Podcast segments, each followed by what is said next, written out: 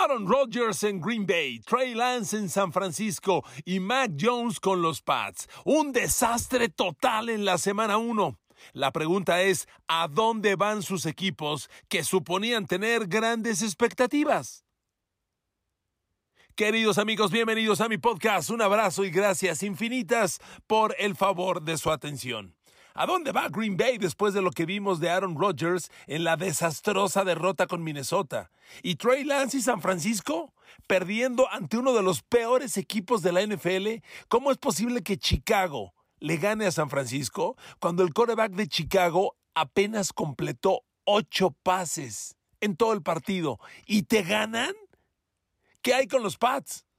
El tema de los coordinadores ofensivos, un coordinador defensivo convertido en ofensivo, dos, dos no coordinadores ofensivos mandando las jugadas, un desastre en Nueva Inglaterra, no metió las manos contra Miami. ¿A dónde van los Pats? ¿O se le acerca a Bill Belichick, como yo se los dije, la tormenta y el fin de la era en Nueva Inglaterra? Amigos, de eso vamos a hablar. Y entramos directo al detalle. A ver, Aaron Rodgers, queridos amigos, cuando tu líder receptor es el corredor AJ Dillon, y lo digo y lo menciono porque el, gran, el mejor corredor receptor de los Packers es Aaron Jones. Si AJ Dillon es el líder receptor del partido y atrapó cinco pases para 46 yardas, ¿de qué me estás hablando?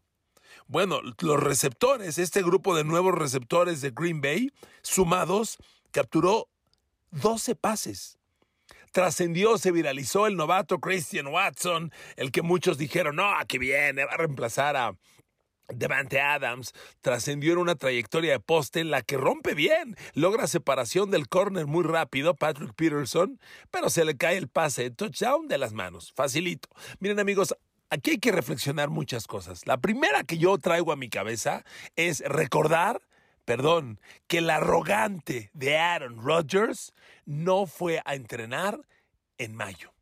Los entrenamientos de mayo son voluntarios, pero cuando tú tienes a un grupo de receptores tan nuevos como Christian Watson, como Joshua Dobbs, cuando Robert Tonian perdió todo un año anterior y está regresando, pues tienes que generar química con ellos. No fue a entrenar a Aaron Rodgers en mayo se reportó en julio, ahí sí normalmente, no jugó en la pretemporada, pues el equipo está totalmente fuera de ritmo, por completo. Yo siento que Green Bay eh, va a mejorar, va a progresar, pero lo del domingo fue un desastre total, un desastre cantado, anticipado, y honestamente las estadísticas lo reflejan con toda claridad. Miren, los Packers es increíble, con un genio como Aaron Rodgers en los controles, fueron incapaces de generar 200 yardas por pase. No lo lograron. Minnesota los hizo pedazos y claro, destaca también la línea ofensiva que es otro desastre. Al no jugar Alton Jenkins y, Eric Bakhtiari, que son los dos tackles titulares, Bakhtiari cubriéndole la espalda a Aaron Rodgers, Jenkins el tackle derecho, al estar ausentes, la protección se vino abajo y, y Minnesota tiene una línea frontal bien poderosa, subestimada. Daniel Hunter es un, un, defensivo contra corebacks fascinante y se la cobraron todo el lado derecho de Green Bay. Fue un desastre. El guard Ross Newman permitió una captura y dos apresuramientos. El tackle derecho Jill Hanson, una captura y tres apresuramientos. En los números totales, uno pensaría que no estuvo tan mal Rodgers y su línea ofensiva. Lo capturaron dos veces, cero golpes y nueve apresuramientos. En total, once presiones totales. Pero lo vimos en momentos críticos sucumbiendo. Si no tienes receptores y no tienes protección, adiós. El, equipo fue un desastre absoluto. Yo veo los números detallados de Aaron Rodgers y otra, otra deficiencia clara, cero pases completos de más de 20 yardas. Se fue cero de dos. Pobre, lamentable, muy pobre. Completó poquitas, muy poquitas cosas. Es más, de pases de más de 10 yardas, de más de 10 yardas, completó dos de cuatro de 10 a 20 yardas. O sea, no tuvo profundidad, no tuvo ataque a zonas intermedias, no tuvo nada. Fue un fracaso, pero fracaso total. Y aquí hay que hacer notar una cosa. Aaron Rodgers y el ataque muy mal. ¿Y la defensa? ¿Pa? ¿Eh? ¿Y la Cheyenne? ¿Dónde anda? Porque yo esperaba, se los dije varias veces, yo veo una conversión en Green Bay. Aaron Rodgers no va a tener los receptores para generar ofensiva de 4.000, 4.500, 5.000 yardas por aire. No lo va a tener. Entonces Green Bay va a ser un equipo corredor y defensivo. En eso va a basar su fortaleza y Aaron Rodgers va a aplicar los puntos finos para ganar los partidos. Pues ni eso, ¿eh? Porque de ofensiva terrestre contra Minnesota, perdón, sí, contra Minnesota, los, los, este, los Packers generaron 111 yardas que si bien no son malas, tampoco fueron suficientes para ganar el partido. Y como le decía, ¿y la defensa? A ver, vas contra Minnesota, vas contra Justin Jefferson, que compite con Jamar Chase, que compite con Cooper Cobb, con Devante Adams, contra Rick Hill. Justin Jefferson es elite. Justin Jefferson es top 5 de la NFL. Bueno, tienes que hacer algo especial. No, por Dios. Minnesota destrozó, destrozó al perímetro de los Packers con Justin Jefferson. Fíjese el dato. Kirk Cousins le lanzó a Justin Jefferson 10 pases. Completó 9. Pero eso no es toda la historia. Fueron 184 yardas. Y 184 yardas en 9 pases completos te da a más de 20 yardas por pase completo. Siete de los envíos con Justin Jefferson movieron las cadenas. fueron completos de primero y 10. Dos touchdowns con Justin Jefferson. Carajo, por Dios. Los hizo pedazos. Y es que aquí tengo la, la descripción uno por uno. Todos, ¿eh? Rasul Douglas lo tomó dos veces. De dos, dos completos. Preston Smith, bueno, si lo tomo un linebacker como Preston Smith, de una, uno completo. El, novato linebacker Quay Walker lo tomo una vez, de una, uno completo. Eric Stock, una, completo. El safety Darnell Savage, de dos, dos completos. Solo, solo el safety libre Adrian Amos, que lo cubrió tres veces a Justin Jefferson, le provocó un incompleto. Pero carajo, si te atacan diez veces y te completan nueve, ¿de qué estamos hablando? ¿Eh? Y fue un juego muy discreto de Adam Thielen que, es el otro receptor interesante que tiene Minnesota. Solo completaron tres pases con él. Este, eh, pero amigos, no hubo defensa para Justin Jefferson. Green Bay fue un desastre total completito, ¿eh? Lo de Rodgers preocupa, el Christian Watson preocupa. Efectivamente, Romeo Dobbs es claramente la mejor arma que tiene por ahora, bueno, la nueva mejor arma que tiene Green Bay, pero no es nada excepcional. Romeo Dobbs, le recuerdo que fue cuarta de draft de Nevada, con él completó cuatro pases Aaron Rodgers, pero por Dios, cuatro pases para 37 yardas. Cuatro pases para 37 yardas. Christian Watson, que ya lo mencionaba y fue muy criticado por ese bombazo de touchdown que se le cae entre las manos, que además fue al principio del partido. Christian Watson va a mejorar. Christian Watson es interesante. Ese chavo con ritmo, con Green Bay, yo le aseguro, dele a Rodgers todo septiembre.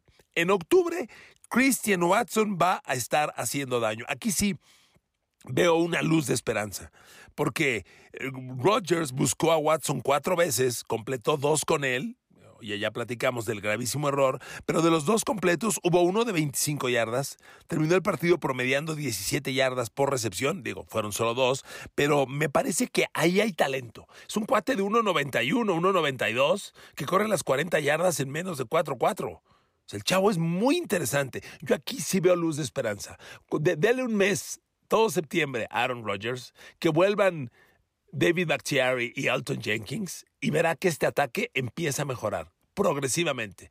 Tiene elementos para ser consistente. Lo que yo quiero ver también es la defensa. La defensa se supone que debe ser elite, debe ser consistente y no lo vi. Ahí le dejo el análisis de Aaron Rodgers. Trey Lance. Amigos, Trey Lance es un desastre un desastre. Yo entiendo y reconozco que bajo la tormenta que cayó en San Francisco el domingo es muy difícil ejecutar. Pero a ver, señores, ustedes cobran millones de dólares.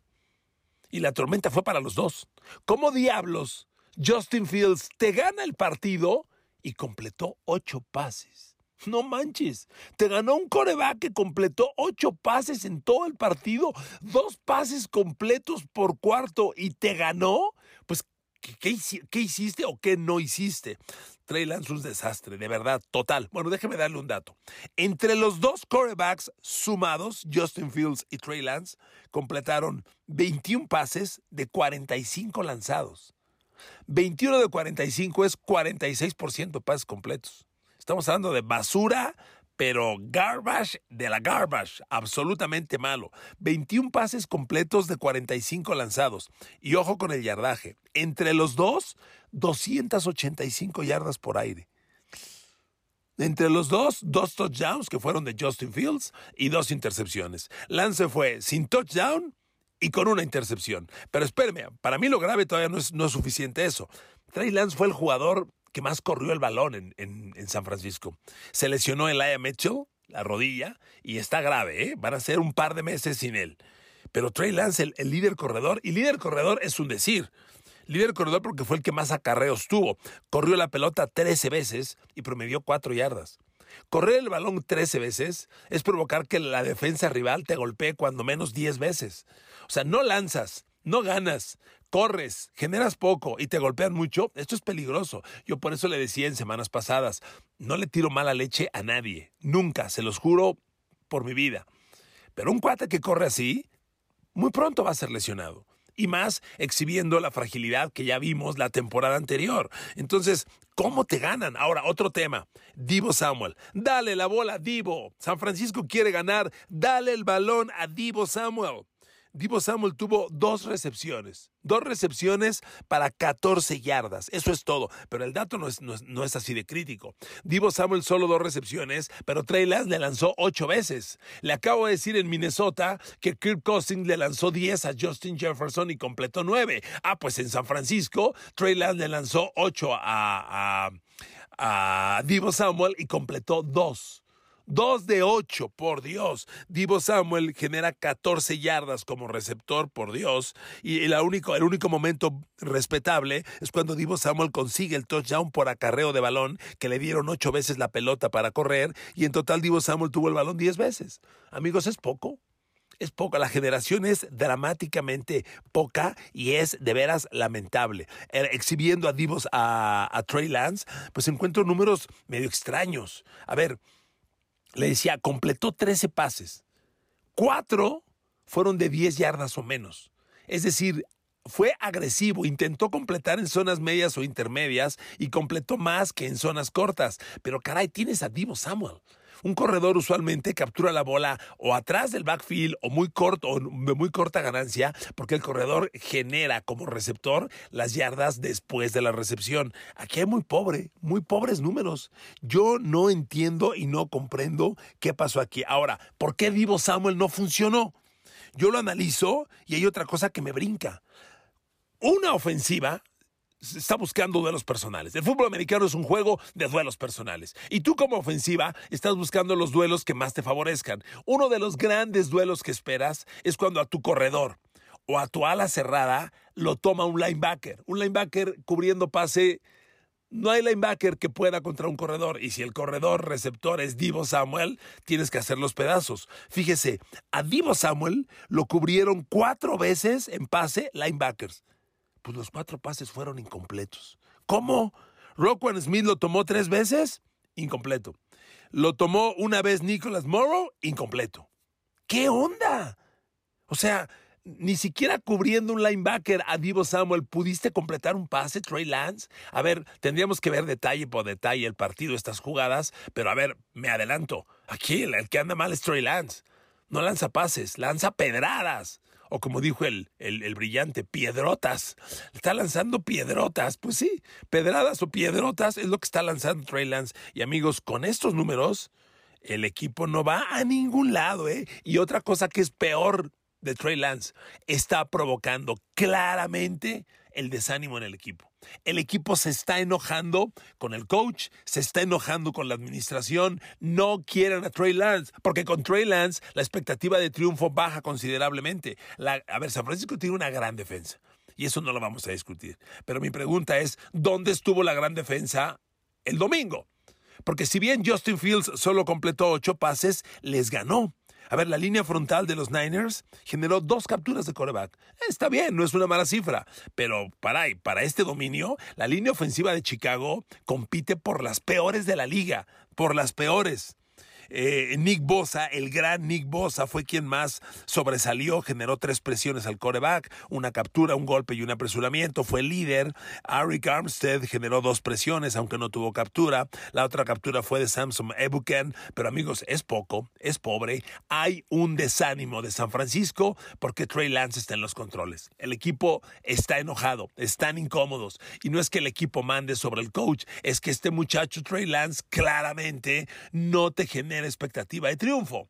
Y San Francisco trae equipo para Super Bowl. Es el pequeño gran problema trae equipo para Super Bowl, tienen todas las armas, todos los elementos. Este, no jugó George Kittle, es otra arma que tendrá que recuperar San Francisco pronto. Pero amigos, aquí sobra de elementos para confirmar y, y, concluir que el gran problema en San Francisco no es nuevo. Usted y yo lo leímos hace un buen rato. Trey Lance, este muchacho no da color cuando menos no ahorita. Si a Trey Lance le falta, tiene un gran talento, pero le falta madurar, le falta crecer, le falta ritmo, pues que lo consigue en otro lado. Pero no puedes echar a perder una temporada que aspira a Super Bowl dándole el mando a este jovencito que nada más no da. Trey Lance al momento está jugando apenas su partido 14 en las últimas cinco temporadas.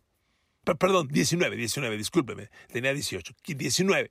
19 partidos en cinco temporadas. ¿De dónde sacan que es un talento elite? Yo no se la creo. Y lo que más me sorprende es que esta fue la conclusión de Johnny Lynch y Cal Shanahan, que vaya que son dos genios de la NFL. Shanahan es de los brillantes mentes ofensivas que tiene la liga y Johnny Lynch, bueno, jugador campeón de Super Bowl y general manager, la verdad, sobresaliente, pero que, que caigan en esta errática, prematura conclusión, compromete el equipo. Aquí en San Francisco, yo les dije, en octubre Jimmy G retoma el control de los 49ers. Hoy les digo una cosa, a lo mejor me quedé tarde, ¿eh? a lo mejor es antes, no me sorprendería. Ahora San Francisco va con Seattle, que le ganó un gran partido a Denver. Gino Smith tuvo cinco pases incompletos, jugó infinitamente mejor de lo que esperábamos todos, yo incluido. Aguas, San Francisco, aguas. Arranca 0-2 contra dos rivales tan malos, sería imperdonable, ¿de acuerdo? Bueno, y finalicemos hablando hoy del en el día de los equipos desastrosos con los Paz de Bill Belichick. A ver, un maldito desastre en Nueva Inglaterra. Todo perfectamente anticipado. Lo que pensábamos ocurrió. Ese disparate de convertir un coordinador defensivo en coordinador ofensivo, Matt Patricia, y que se combine con un coach de equipos especiales, Joe Judge, y entre los dos manden las jugadas, Mac Jones, confundido, impreciso, lento, reteniendo mucho el balón. A ver, Nueva Inglaterra no peleó. Nueva Inglaterra perdió 20 a 7 con los, con los Dolphins y honestamente, amigos, su, despliegue ofensivo fue lamentable. A ver, yardas totales de Nueva Inglaterra, 270. Yardas totales. Que los Pats ahora van a ser un equipo más corredor. Son un equipo de primero corro y luego paso. Ah, ok, está bien, perfecto. Nada más que hay una bronca. Corrió 54 yardas. 54 yardas en todo el partido. Y ese, ese no es solo el dato malo. El promedio por acarreo, 3.5 yardas. Equipo que no corre 4 yardas por acarreo, equipo que trae broncas. 3.5 es malísimo. ¿Por qué? Porque la línea ofensiva tampoco está funcionando bien. Y la línea ofensiva no está funcionando bien en gran medida porque el tackle izquierdo que Bill Belichick reclutó como primera de draft hace tres años, Isaiah Wynn, es un desastre.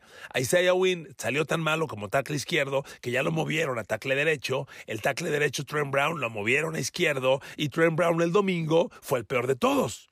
Trent Brown permitió dos capturas de coreback el domingo. El domingo. A ver, la temporada pasada, Lane Johnson, el tackle derecho de Filadelfia, jugó 16 partidos y permitió cero capturas. Trent Brown permite dos en un día. Ese es el tackle izquierdo y ojo, Nueva Inglaterra va ahora contra Pittsburgh. Que le agradezcan a la Virgen poderosísima que no va a jugar TJ Watt, porque yo quiero ver a TJ Watt atacando a Trent Brown, festín de capturas. Y ya lo vio usted, la bronca de que le peguen a tu coreback. Ya el domingo salió con un golpe en la espalda severo Mac Jones. Si permites que a tu coreback le sigan pegando, este juego se acaba pronto. Por eso lo de Trey Lance en San Francisco es preocupante, pues porque corre 13 veces el coreback, son 13 veces que le pegan. A Josh Allen en el juego de apertura, el de, jueves de la semana pasada contra Rams, lo golpearon 11 veces y hay crisis en San Francisco, perdón, en Buffalo, porque le pegaron 11 veces a Josh Allen. Aquí a Mac Jones con este tackle, olvídense. Pittsburgh sin TJ Watt no va a ser el mismo, pero los números de Mac Jones son realmente preocupantes. Uno ve la línea ofensiva de los Pats y pues aparentemente no fue un mal día. De hecho, Miami generó solo cuatro presiones al coreback. Cuatro, son muy pocas pero hubo dos capturas y las dos las permitió el tackle izquierdo Trent Brown, un tackle izquierdo que está jugando de tackle izquierdo porque en realidad es tackle derecho y es que el tackle izquierdo Isaiah Wynn, otro de los brillantes selecciones de draft de Belichick, es un maldito fracaso. Y entonces, esto es un problema severo. Amigos, lo de los Pats, honestamente, yo no le veo mejora, ni en el corto ni en el mediano. Este equipo va a seguir empeorando. El juego en Pittsburgh es bravísimo. Después de cómo jugó la cortina de acero, bravísimo. Reitero que le agradezcan a la morenita del Tepeyac que no va a jugar TJ Watt, que se lo agradezcan. Juega TJ Watt y despedazan a los Pats, pero los Pats son claramente un equipo sin playmakers. Y por si fuera poco la historia que les estoy contando, Kendrick Bourne, de los mejores jugadores que tienen los Pats, el hombre que tuvo la jugada más larga el domingo pasado, que capturó solo un pase, pero fue un pase de 41 yardas, trae broncas internas con el equipo porque llegó tarde a una junta y el equipo lo está sancionando, le están limitando el juego, cuando es el hombre que mejor, que mejor, más explosivo puede estar. ¿Dónde estuvo Hunter Henry? El cerrado. Dos recepciones de a 10 yardas cada una. Nada. Nelson Aguilar, ¿dónde está? Tres recepciones. 28 yardas totales. No, no, no, no, amigos. Nueva Inglaterra es limitadísimo, limitadísimo. Un equipo de Tochito Bandera genera más peligro que lo que es ofensiva. Yo los veo preocupantes. Amigos queridos, amigas queridas, besos y abrazos. Muchas gracias por su atención. Nos escuchamos mañana. Que Dios los bendiga a todos.